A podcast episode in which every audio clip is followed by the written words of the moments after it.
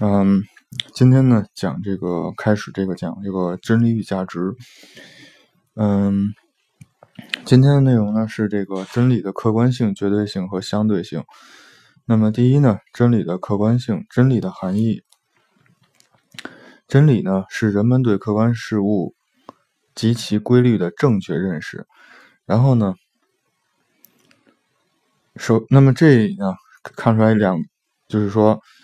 真理的内容呢是客观的，然后呢形式呢是主观的。然后，那首先呢就是说真理具有这个客观性。那么凡真理呢都是客观真理。那么真理的客观性或者说这个客观真理呢有两层含义。那么第一呢是这个真理的内容是客观的。那么就是说真理中包含不以人的意志转移的这种客观内容。那么真理的客观性，并不是说这个真理本身是客观事物，而是说，也不是说它没有这个主观形式，而就是说，是说它以这个客观事物为认识对象，然后呢，正确揭露了客观事物本质的本质和规律的这种这种东西。那么也就是说，它所反映的内容呢是客观的。那么第二呢是真理的。标准是客观的，就是说实践是检验真理的唯一标准。那么凡是能够经得起实践的这种检验的，然后能得到实验 实践的这种证实的，那么主观同主观和客观相相符这种符合的，那么那么这种认识呢就是真理。那么真理的这种客观性原理呢，是唯物主义认识论即这个反应论的一般原理。在真理上的一种贯彻，那么就是，那么真理的形式的这种主观性呢，是要求我们必须意识到真理同它所反映认识的这种客观对象之间的区别和联系。那么我们就说，既不能把真理思想内容的这种客观性等同于真理对象的客观性，把这个。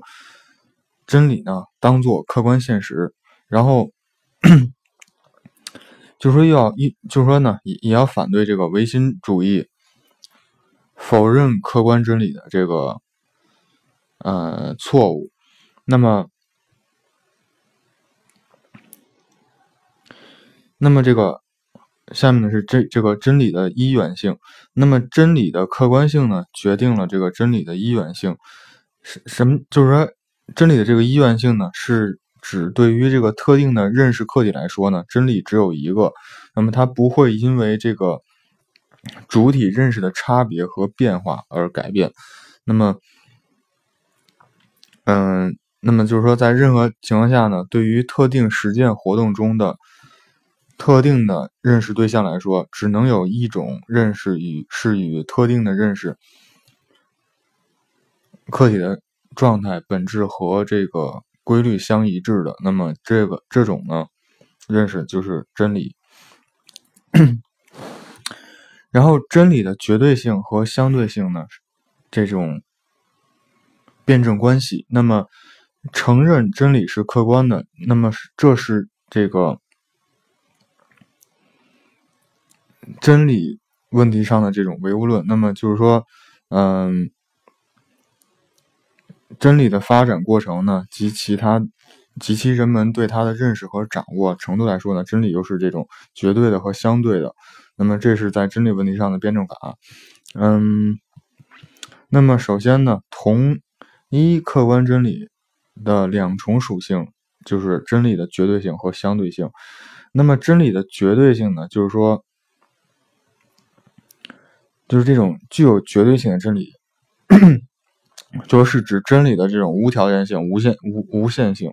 那么它有三层含义。那么第一呢，就是说，就真理的客观性而言，任何真理都是客观事物及其规律的正确认识，都包含不依赖于人的意识的客观内容。这是无条件的、绝对的，因为。承认客观真理，也就必然承认绝对真理。那么二呢是这个人类认识，按其本性来说呢，能够正确的认识无限发展着的这个物质世界。那么每个真理的获得呢，都是这种无限发展的着的物质。世界的这个接近，也这也是绝对的、无条件的。那么在这种意义上呢，承认世界的可知性，也就承认了这个绝对真理。那么第三呢，是从真理的发展来说的。那么无数相对真理的总和构成的这种绝对真理呢，因为承认认识发展的无限性，也就这个承认了这种绝对真理。那么，嗯。真理的相对性呢，既具有相对性的这个真理，是指真理的有条件性、无限性。那么它有三层含义。那么第一呢，是从广度上说呢，它只是对客观世界的一定的这种范围方面的正确认识，是待于扩展。那么第二呢，是从深度上说，它是它只是对待事物的一定程度层次的近似正确的认识，那么有待于深化。那么第三呢，是从进度上说呢，它只是对事物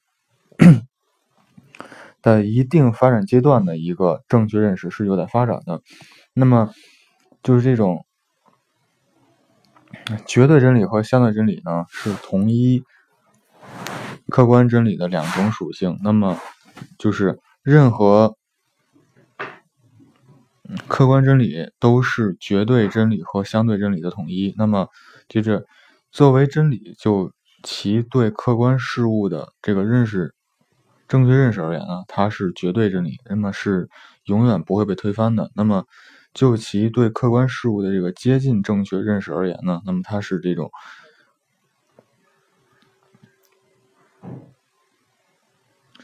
它是相对真理，是要不断的这个发展的。那么，这个。绝对真理和相对真理的这个辩证统一的，那么首先就是第一呢，是具有绝对性的真理和具有相对性的真理是相互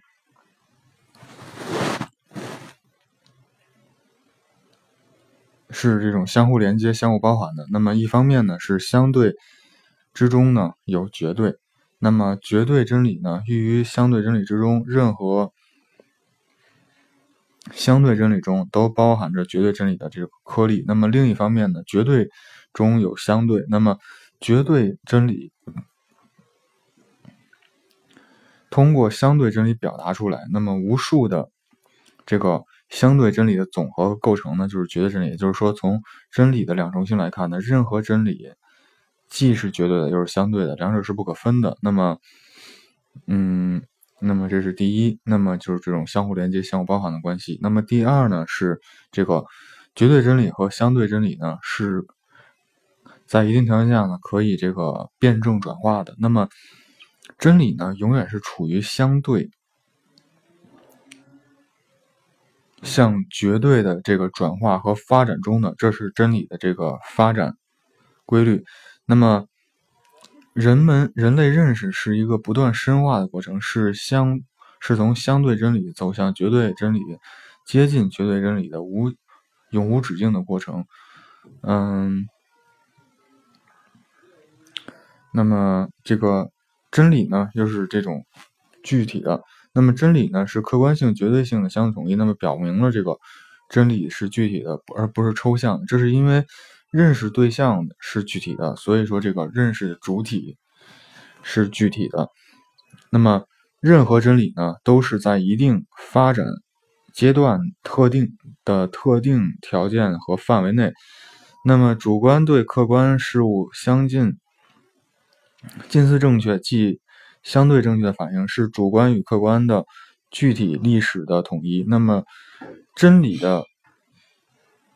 具体性从内容上讲是真真理是运动发展着的事物的多方面规定的这个综合是多样性的统一。那么从这个形式上说呢，真理是由一一系列的这个概念原理所构成的这个理论体系。那么真理的这个具体性所包含的内容和要求是这个：真理是全面的，真理是历史的，真理是有条件的。那么就是说，任何真理呢，都是在一定条件、地点下，主观和客观的一个符合。那么它要受到这个限制，并。随条件的变化而变化。你比方说这个，嗯，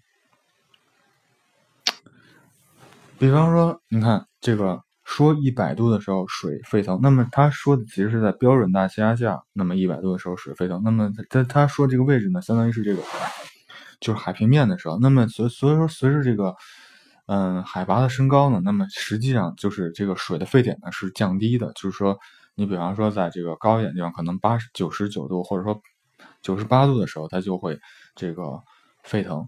那么这是讲的这个就是真理的这个相对性、绝对性的一个关系。那么真理的这绝对真理和相对真理的这种辩证统一呢，是同人的认识能力、思维能力的至上性和这个非至上性的一个辩证统一。那么什么意思呢？就是说，人类的这个思维按其本性。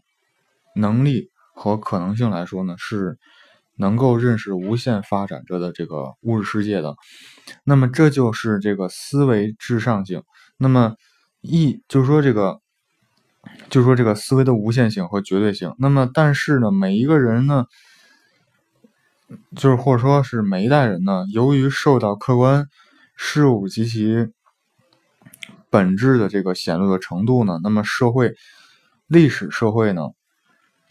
这个实践水平呢，那么就是说，那么主观条件呢的一些限制，那么他们的思维呢又非是至上的，所以说就是这个是有限的，这个相对，那么就是说，那么首先呢是这个人的意识的这个特点，它是无限的、绝对的。那么但是呢，因为客观事物的这个，就或者说客观环境的这个一些限制呢，那么导致了这个它是有限的、相对的。所以说人的。认识能力、思维能力虽然是至上，就是既是至上，又是非至上，是无限的，又是有限的一个统一。那么作为认识呢？认识的成果，就是说这个作为认识思维成果的真理，那么当然也是绝对的和这个相对的统一。那么承认真理是绝对性和相对性的辩证统一呢，就必须以这个科学态度去这个对待一切。那么，嗯。那么，这是最后最后一个内容呢，是这个真理与谬误，成功与失败。嗯，那首先，真理与谬误的这个根本区别呢，是这个就是主观是否与客观相符。那么，符合就是真理，不符合的是谬误。那么，首先，呃。由于真理和谬误决定于认识的内容是否如实的反映了客观事物，那么因此呢，真理和谬误是性质不同的两个认识，那么它是对立的。这就是一定范围、一定客观对象来说，那么真理呢是就是真理，那么谬误就是谬误，两者是有根本区别的，不能不能混淆。那么其次呢，真理与谬误呢又是相互联系的，就是说真理是与谬误相搅而存在的，没有真理也就没有谬误，没有谬误也就没有真理。那么再次呢，就是真理的发展呢，也是通过与谬误斗争的形式，就是实现了。那么真理的每一个进步呢，都意味着谬误被这个就是批驳、被放弃。被真理所取代，那么就是这是真理的一个状态。这么就是讲，因为之前讲，就是对立统一规律是是事物发展的一个根本规律，它揭示了事物发展规律。然后，那么，嗯，最后呢，真理与谬误在一定条件下可以相互转化。真理中包含着某些以后会暴露出来的这个错误的方面或因素，那么谬误中呢，也包含着。一些这个，就是说显露出来的这个真理的成分的成分或者萌芽，那么真理和谬误在一定条件下呢是绝对，但是超过这个范围呢，它就是相对的。那么真理变成谬误，谬误变成真理。那么比如说这个，嗯，牛顿力学作为真理呢，是说这个物体在宏观低速的这个体系内，这个坐标系内，它是成立的。那么如果超出这个范围，它就不适用了。那么，所以说就是谬误是这个和真理在一定条件下可以相互转化。那么，嗯，这是这个今天的这个。内容，那么就是真理的客观性、绝对性和相对性。那么，让讲了一下这个根本，就是这个对立统一的这个辩证法的，就是什，就是真理方面的辩证法，然后包括它真理方面的这个，嗯，一些一些东西吧，然后。